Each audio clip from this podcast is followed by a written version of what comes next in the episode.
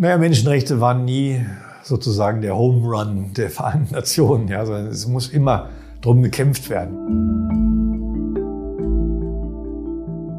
Ungefragt. Der Podcast rund um Menschenrechte.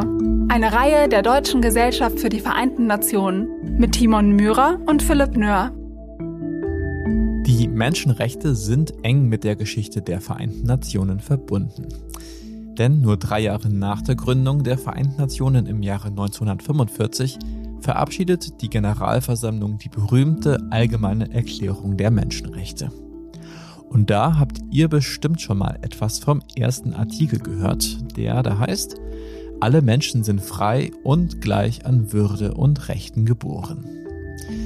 Diese Erklärung war für viele Menschen damals ein historischer Meilenstein. Und heute, rund 75 Jahre nach der Gründung der Vereinten Nationen, wollen wir uns in dieser Podcast-Folge von Ungefragt die Menschenrechte mal etwas genauer anschauen. Und zwar wollen wir auf ihre Bedeutung im UN-System blicken. Wir wollen diskutieren, welche Rolle die sogenannten Vertragsorgane spielen, von denen ihr vielleicht noch nicht so viel gehört habt. Aber so viel kann ich schon mal verraten. Für die Menschenrechtsarbeit von heute sind diese Ausschüsse unverzichtbar. Mein Name ist Timon Myhrer.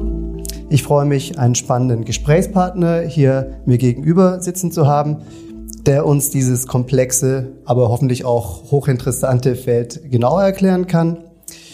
Es ist Michael Windfuhr. Er ist der stellvertretende Leiter des Deutschen Instituts für Menschenrechte hier in Berlin und er ist Mitglied im UN-Ausschuss für wirtschaftliche, soziale und kulturelle Rechte. Hallo, Herr Windfuhr, schön, dass Sie da sind. Ja, hallo, schönen guten Nachmittag. Herr Windfuhr, ähm, Sie sind jetzt seit fast zehn Jahren beim äh, Institut für Menschenrechte. Davor haben Sie circa 20 Jahre für eine andere Menschenrechtsorganisation gearbeitet. Äh, ich habe nachgelesen, das Food First Information and Action Network. Sind also schon lange dabei in der Menschenrechtsarbeit. Ähm, wie sind Sie dazu gekommen? Was motiviert, sich, motiviert Sie, sich für die Menschenrechte einzusetzen? Äh, begonnen habe ich mich mit dem Thema Welternährung zu beschäftigen. Frühzeitig ich war früher mal Mitarbeiter in einem lokalen Dritte Weltladen und hatte dort dann angefangen, mich auf das Thema Welternährung zu konzentrieren und bin darüber eigentlich zu dem Menschenrechtsthema gekommen, weil ähm, Welternährung ist eben nicht nur die Frage, wie viel wird produziert, von wem, wie viel, sondern ist vor allen Dingen oft eine Frage des gerechten Zugangs zu Nahrungsmitteln oder vor allen Dingen auch zu Ressourcen, sie zu produzieren. Ja, wir haben 500 Millionen Bauernfamilien weltweit, also fast ein Drittel der Menschheit und viele haben große Schwierigkeiten, Zugänge zu Land zu haben, zu Wasser, zu Krediten, zu anderen Ressourcen, die ihnen es ermöglichen, zum Beispiel ein Einkommen zu erwirtschaften. Ja, wir haben aber auch städtische Arme, die keine ausreichende Versorgung haben, keine ausreichenden Zugänge zu Nahrungsmitteln. Äh, wir haben Klimawandel, der im Grunde an vielen Stellen äh, sozusagen direkte Effekte darauf hat, ob Leute sich ernähren können. Und immer ist es davon abhängig, wie gut oder wie reagiert der Staat eigentlich darauf? Wie stellt er selber mit sicher, äh, ob seine Bürger, seine Menschen, die in dem Lande leben, auch Zugänge haben zu eben Möglichkeiten, sich zu ernähren? Und diese Komponente, Governance nennt man das im Englischen oft, ist ganz eng verbunden mit Menschenrechten. Ja? Also der Staat stellt im Grunde mit sicher oder hat äh, wesentlich daran einen Anteil, ob es eben Hunger gibt oder nicht Hunger gibt. Das ist eben nicht nur Produktion. Ja. Und das hat mich zum Menschenrechtsthema gebracht. Heute sind Sie äh, Mitglied in einem Vertragsorgan. Ich hatte es eingangs erwähnt, ähm, der Ausschuss für wirtschaftliche, soziale und kulturelle Rechte. Das hängt damit auch zusammen, höre ich da, die wirtschaftlichen Rechte. Können Sie mir vielleicht kurz erklären, um was es sich denn bei diesen Vertragsorganen handelt und ja, was Sie in diesem Gremium machen. Wie sieht so ein typischer Arbeitstag aus? Sie haben gleich nach in der Sitzung, haben Sie schon vorab gesagt, äh, um 16 Uhr, wir sitzen hier nachmittags in Berlin um drei und eine Stunde später wird Herr Windfuhr in den Ausschuss gehen. Wie sieht es da? Was, was tun Sie da? Ja, gut, erstmal, äh, wir haben ja zwei bis dreimal im Jahr Sitzungen von drei bis vier Wochen, normalerweise in Genf. Und diese Vertragsorgane überwachen Menschenrechtsverträge. Das heißt, wir überprüfen, alle Staaten, die diesen Vertrag unterschrieben haben, der Pakt über wirtschaftlich, soziale, kulturelle Rechte, ist von über 170 Staaten unterschrieben, wie die meisten Menschenrechtsverträge. Manche haben sogar noch 10 oder 15 Unterschriften mehr. Also doch eine weitgehend universelle Ratifikation, muss man ja sagen. Ne? Und diese Vertragsausschüsse überwachen die Menschenrechtsverträge. Das heißt, wir empfangen Berichte von Staaten. Zum Beispiel nach unserem Pakt muss jedes Mitglieds- oder jede Vertragspartei alle fünf Jahre berichten, wie die Umsetzung der Paktrechte aussieht. Und wir können dann eben Fragen stellen, den Staat im Grunde ja überprüfen ja, und machen am Ende abschließende Bemerkungen, in denen wir dann auch Empfehlungen geben, wie könnte der Staat es besser umsetzen. Das ist ein Verfahren, was in vielen Ländern bekannt ist. Zivilgesellschaftliche Organisationen schreiben uns Parallelberichte. Wir bekommen Informationen von Sonderorganisationen der Vereinten Nationen, von nationalen Menschenrechtsorganisationen wie dem Deutschen Institut für Menschenrechte, also den Schwesterorganisationen in anderen Ländern. Und daraus entwickelt der Staat im Grunde so eine Überwachung. Ja. Wenn man so will, sind diese Treaty Bodies die einzigen Überwachungsgremien, wo wirklich unabhängige Experten im UNO-System Staaten auch überprüfen. Sie sind dementsprechend nicht immer besonders geliebt von Staaten, weil sie halt ziemlich unabhängig sind in der Überprüfung. Ne? Vielleicht muss man jetzt sagen, also neben dem Überprüfen der Staatenberichte können wir natürlich auch ähm, Einzelfälle behandeln. Wir haben ein Individualbeschwerdeverfahren, also ein Zusatzprotokoll zu unserem Menschenrechtsvertrag. Den müssen Staaten extra unterzeichnen. Und wenn sie das unterzeichnet haben, können eben auch Bürger oder Bürgerinnen, wenn sie den Rechtsstaat, den Rechtsweg durchlaufen haben, sich auch bei uns melden und den Fall sozusagen dem Ausschuss zur Überprüfung vorlegen. Wir sind kein Gericht, wir machen keine Entscheidung am Ende wie ein Gericht, sondern formulieren Views, wie es im Englischen heißt. Aber es sind eben doch wichtige Einschätzungen zu Fällen. Und in den Fällen, wo wir bislang gearbeitet haben, zum Beispiel folgen die Staaten denen in der Regel auch. Ja. Da interessiert es mich gerade, wenn ich einhaken darf, bei diesen Individualbeschwerden die ja wirklich jedermann und Frau offen stehen, theoretisch wenigstens, äh, wenn sie den Rechtsweg in ihrem Heimatstaat durchlaufen haben. Äh, Gibt es da besondere Fälle, an die Sie sich erinnern? Wir haben, wir haben zum Beispiel derzeit eine Menge Fälle, die sich mit äh, Spanien beschäftigen, die Recht auf Wohnen in Spanien, weil es eben eine große Wohnungskrise gibt in Spanien und Menschen, die zum Beispiel entweder ihre Kredite nicht bezahlen können oder ihre Miete nicht mehr bezahlen können, oft aus Wohnungen auch heraus äh, sozusagen geklagt werden. Und dann ist immer die Frage, was passiert mit den Menschen, wenn sie absolut vor der sozusagen Wohnungslosigkeit stehen? Ähm, ist die Frage, äh, wie finden sie Alternativen eigentlich dazu? Ne? Es gibt ein System sozialen Wohnungs, zum Beispiel in Spanien, ähm, aber in vielen Fällen hat die spanische Regierung selber kaum noch Wohnungen zur Verfügung, die sie vergeben kann oder auch nicht die Mittel, um alle dort zu unterstützen. Ne? Also gerade, dass die Regierungen von einzelnen Bundesstaaten in Spanien äh, eben viele Wohnungen auch privatisiert haben, um Schulden abzubauen. Nach der Finanzkrise 2008, 2009 hat dazu geführt, dass die Stadt Madrid kaum noch eigentlich Wohnraum zur Verfügung hat, die sie auch vergeben könnte an Sozialbedürftige. Und das führt dazu sehr vielen Notlagen. Ne? Und in vielen Fällen äh, stellen dann die Leute bei uns, wenn sie den nationalen Rechtsweg erschöpft haben und es steht eine Räumung an, eben zum Beispiel eine, eine Bitte um sozusagen einen, äh, ja, dass wir entscheiden, ob sie jetzt wirklich vertrieben werden können, also so ein Interim Measure machen können oder bitten auch überhaupt um eine Klärung ihrer Rechtsfälle, ja.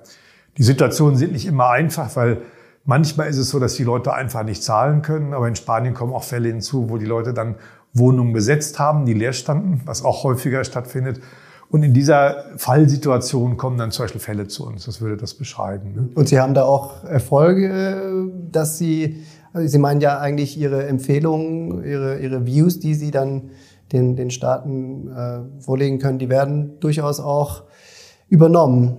Ja, wenn jetzt so Vertreibungen anstehen, hat sich Spanien bislang immer dran gehalten und die dann nicht durchgeführt, wenn wir das angeordnet haben. Und der Staat Spanien ist auch, ähm, hat sich sehr klar dafür ausgesprochen, mit uns zusammenzuarbeiten. Wir haben schon öfter mit der Regierung auch zusammengesessen.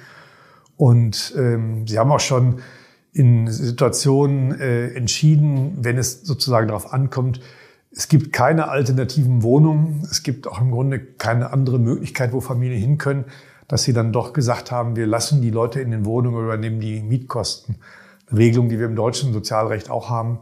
Ähm, also es gibt sozusagen äh, Effekte, wo der Staat da tatsächlich drauf reagiert. Das ist aber auch in anderen Menschenrechtsausschüssen feststellbar. dass sich Staaten damit auseinandersetzen. Ne? Es kann aber auch sein, dass sie einen Gegenüber haben, also einen Staat, der sich nicht daran halten will. Das haben wir im Menschenrechtsbereich auch häufiger. Äh, das ist nicht immer gegeben, dass die Staaten sich daran halten. Ne? Aber die Autorität der Treaty Bodies ist schon vorhanden. Und ich glaube, das ist wichtig festzuhalten. Vielleicht nochmal in die konkrete Ausschussarbeit beziehungsweise ähm, die Probleme, äh, die Sie, an die Sie da auch äh, stoßen. Äh, in einem Vorgespräch haben Sie das Feld der Finanzierung erwähnt, dass das ja schon fast auch existenzbedrohend wird, beziehungsweise wirklich die Arbeit des Ausschusses behindert. Können Sie da etwas dazu sagen? Ja, es gibt natürlich eine allgemeine Finanzkrise der Vereinten Nationen, weil viele Mitgliedsländer ihre Beiträge spät zahlen oder gar nicht zahlen. Ähm, es kommt aber auch hinzu, dass natürlich im Menschenrechtsbereich selber die Mittel nicht sehr hoch sind und die Vertragsorgane sind ähm, oft sehr unzureichend finanziert. Ja, also uns fehlen im Grunde Mittel, wirklich die Arbeit, die wir machen, komplett immer durchzuführen. Wir haben zum Beispiel eine Arbeitsgruppe, die sich um diese Individualfälle kümmert. Für die haben wir bislang eigentlich gar keine Sitzungszeiten gehabt. Wir haben uns immer in den Abendstunden getroffen oder frühmorgens. Das heißt, die fünf oder sechs Ausschussmitglieder, die sich um diese Fälle kümmern, ich gehöre auch zu dieser Arbeitsgruppe, wir müssen dann immer noch extra Schichten machen. Ähm, es gibt oft fehlende Ressourcen im Sekretariat zur Unterstützung der, äh, der Ausschüsse. Also die Leute, die dort arbeiten, arbeiten hervorragend. Das will ich nochmal hervorheben mit hohem Engagement. Aber es kann durchaus sein, dass die Verträge nicht verlängert werden können. Die UNO gibt generell oft nur sehr kurzfristige Verträge, dass man ähm, zu wenige Mitarbeiter hat, um im Grunde diese Staatenberichte und die Fälle alles äh, ausreichend vorzubereiten. Also das ganze System arbeitet am äußersten Limit, wenn man so will. Ich äh, möchte vielleicht auch jetzt nochmal über das UN-System hinausschauen. Man kann sich ja für die Menschenrechte auf ganz viele Weisen einsetzen. Sie haben zuvor für, für eine NGO gearbeitet. Ähm, wie wichtig würden Sie sagen, ist das UN-Menschenrechtssystem für die Verteidigung und den Schutz der Menschenrechte und äh, wie, wie zeitgemäß ist es noch? Also ich hatte ja gerade schon gesagt, ich halte es für wichtig, dass es eine unabhängige Überprüfung von Staaten gibt. Und wenn, wäre das oder ist das überhaupt nur möglich auf der Ebene der Vereinten Nationen? Es könnte immer auch Berichte geben, natürlich von Organisationen wie Amnesty International, Human Rights Watch oder der Weltorganisation gegen Folter. Die würden ihre Berichte trotzdem machen, auch wenn es keine Vereinten Nationen oder kein Menschenrechtssystem der Vereinten Nationen gäbe zur Situation in einzelnen Ländern. Ne? Aber dann hat man immer die sozusagen Fakten gegen Faktenanalyse. Ja? Also dann werden Berichte geschrieben und die Staaten verteidigen sich oder sagen, stimmt alles nicht. Es ist ja gerade die Stärke dieser Menschenrechtsschutzsysteme der regionalen wie der der UNO, dass es eben doch eine Überprüfung gibt. Ja? Schön, wenn es wie im regionalen Beispiel noch Europäischer Gerichtshof für Menschenrechte oder Interamerikanischer Gerichtshof für Menschenrechte auch noch Gerichte gibt vielleicht, die das noch überprüfen können. Aber die sind immens bedeutend. Ja? Und ähm, natürlich sind sie unbequem für Staaten, ja, und es gibt auch viele Staaten, die eben immer sich wieder gegen wehren, gegen das europäische Menschenrechtsschutzsystem, gegen den Gerichtshof, versuchen, dessen Rolle zu schwächen. Der ist auch sehr schlecht finanziell ausgestattet. Das gleiche gilt für den interamerikanischen wie für den afrikanischen. Aber diese Gremien sind, weil sie eben unabhängig sind und sozusagen multilateral aufgestellt sind, immens wichtig, ja, und ich habe selber als zivilgesellschaftlich, als Mitarbeiter einer zivilgesellschaftlichen Organisation äh, Organisationen aus vielen Ländern der Welt darin unterstützt, Berichte für die UNO zu schreiben. Und die Berichte waren natürlich wichtig, weil die UNO da selber reingeguckt hat, mein eigener Ausschuss, in dem ich jetzt sitze, aber vor allen Dingen auch, weil es natürlich Möglichkeiten sind, Öffentlichkeit zu generieren. Ja? Menschenrechte, das Wichtigste ist tatsächlich auf Verletzungssituationen hinzuweisen und Verantwortlichkeiten benennen zu können. Das will und kann Zivilgesellschaft machen. Das ist die Macht im Grunde des guten Arguments und der guten Dokumentation. Ja? Und wenn das natürlich durch ein UNO-Gremium dann bestätigt wird, dass die Dokumentation gut ist oder ausreichend ist, ist das, glaube ich, das Wichtige, was es eben rausnimmt aus dem Diskurs. Hier ist die Zivilgesellschaft da, der Staat und die streiten sich immer. Nein, es gibt dann eben einen Dritten, der draufschaut und auch feststellen kann, das ist tatsächlich eine schwerwiegende Verletzung, was hier vorliegt, oder das ist tatsächlich systematisch, wie hier Gewerkschaften unterdrückt werden, oder das ist tatsächlich systematisch, wie meinetwegen äh, das Recht auf Wohnung in dem Staat verletzt wird. Zum Schluss, ähm, ja, vielleicht nochmal zum Zustand der Menschenrechte insgesamt? Sind Sie da Berufsoptimist? Wir haben Grund zur Hoffnung, dass, äh, dass die Menschenrechte stärker geachtet werden oder stehen wir doch hier an der Wegscheide und müssen uns Sorgen machen, dass äh, mehr und mehr Menschen in ihren Rechten, in ihren Menschenrechten beschnitten werden? Naja, Menschenrechte waren nie sozusagen der Home Run der Vereinten Nationen, ja, sondern es muss immer drum gekämpft werden, ja, also gegen auch Regierungen, die sich zu viel Macht sozusagen krallen, die keine unabhängige Justiz wollen, keine unabhängigen Medien, keine unabhängigen Organisationen wollen. Was diese Institutionen schaffen, ist der Rechenschaftspflicht für Regierungshandeln, damit auch möglicherweise Abwahl oder Veränderung von Regierungen, das Verhindern, dass es Eliten gibt, die sich sozusagen zu viel Macht organisieren, die über Korruption und über äh, Einsatz von äh, physischer, militärischer Macht eben auch Herrschaft sozusagen langfristig akquirieren. Das ist ja im Grunde der Kernbestand der Menschenrechte, das zu verhindern. Und die sind natürlich durchaus stark und durchsetzungsstark, ja. Und das oszilliert immer wieder. Ne? Denken Sie natürlich an die sozusagen die jetzige Schaffung der allgemeinen Erklärung der Menschenrechte ist eine Reaktion auf die absolute Negation der Menschenrechte durch Nazi-Deutschland unter anderem. Ja, also das heißt, Menschenrechte können auch wieder in Frage gestellt werden. Ja, es gab Apartheidsregime in Südafrika und danach eine der fantastischen Verfassungen und äh, Nelson Mandela, der im Grunde diese Rechte für alle Südafrikaner, Weiße wie Schwarze, durchgesetzt hat. Sie haben diese Auf und Abs in vielen Ländern in der Entwicklung. Das sagen, will ich einfach sagen, es muss immer wieder dafür gestritten werden. Das ist eben nicht automatisch, dass sich Macht begrenzt, ja, dass Macht reasonable eingesetzt werden will, dass es öffentliche Kontrolle gibt.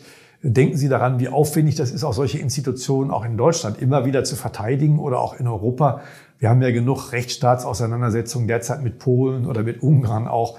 Das deutet darauf hin, das ist nicht automatisch immer durchgesetzt. Ne? Wir haben in dem Kontext natürlich momentan keine leichte Situation, weil wir eben, äh, sagen wir mal, die progressive Mehrheit, die es die ganze Zeit im Menschenrechtsrat oder in der Menschenrechtskommission vorher gegeben hat, wenn Europa oder die Western European States mit Lateinamerika und zwei, drei afrikanischen oder den Philippinen stimmen, gab es immer eine progressive Mehrheit, die ist schon lange weg im Grunde, ja, weil viele Länder sind eben nicht mehr äh, in dem Sinne demokratisch. Auf den Philippinen lebt ein Diktator, der sehr viele Menschen hat umbringen lassen. Denken Sie an Brasilien, denken Sie an viele andere populistische Staaten, die entstanden sind. Das heißt, es hängt auch sehr stark dann von der Komposition dieser Gremien ab, was ist durchsetzbar. Ne? Andererseits ist es so, sprechen Sie mit Menschen, die Menschenrechte verteidigen, die Verletzungen erleiden. Ja, die, es ist ja nicht so, dass das mal Auf und Ab ist in, in der Wahrnehmung der Menschenrechte. Ne? Die, die Verletzungen erleiden, sagen immer, das ist das, wofür wir kämpfen müssen. Das müssen wir verteidigen. Ne? Von daher ähm, sind die Zeiten momentan nicht einfach, in gerade Populismus und Nationalismus es ist umso wichtiger, dass eben Länder auch wie Deutschland sich ganz massiv dafür einsetzen, äh, sozusagen diese Institutionen, die wir haben, die schwach genug sind, äh, in der Verteidigung von Menschenrechten auch zu schützen, ja, und mit zu verteidigen und eben auch die Allianzen bilden, die notwendig sind, äh, sie durchzusetzen, ja, damit es eben nicht zu einer Reautokratisierung kommt oder zu schnell, ja, und auch das ist nicht immer vorhersehbar, weil es eben eine Menge Tendenzen gibt, die es nicht leicht machen, Menschenrechte durchzusetzen. Aber der Einsatz dafür, diese Institutionen, die es auch gibt, die wir geschaffen haben, weiter zur Verteidigung, ist immens wichtig. Und das betrifft sowohl den Einsatz durch ein Land wie Deutschland, durch nationale Menschenrechtsinstitutionen, aber vor allen Dingen auch durch die Zivilgesellschaft. Ne? Zivilgesellschaft müssen, Menschenrechte müssen tatsächlich erstritten werden. Vielen Dank äh, für Ihre Zeit, Herr Windfuhr, und viel Erfolg äh, in Ihrer Arbeit, auch jetzt gleich im Ausschuss für wirtschaftliche, soziale und kulturelle Rechte. Ja, herzlichen Dank. Ungefragt, der Podcast rund um Menschenrechte. Eine Reihe der Deutschen Gesellschaft für die Vereinten Nationen mit Timon Myhrer und Philipp Nöhr.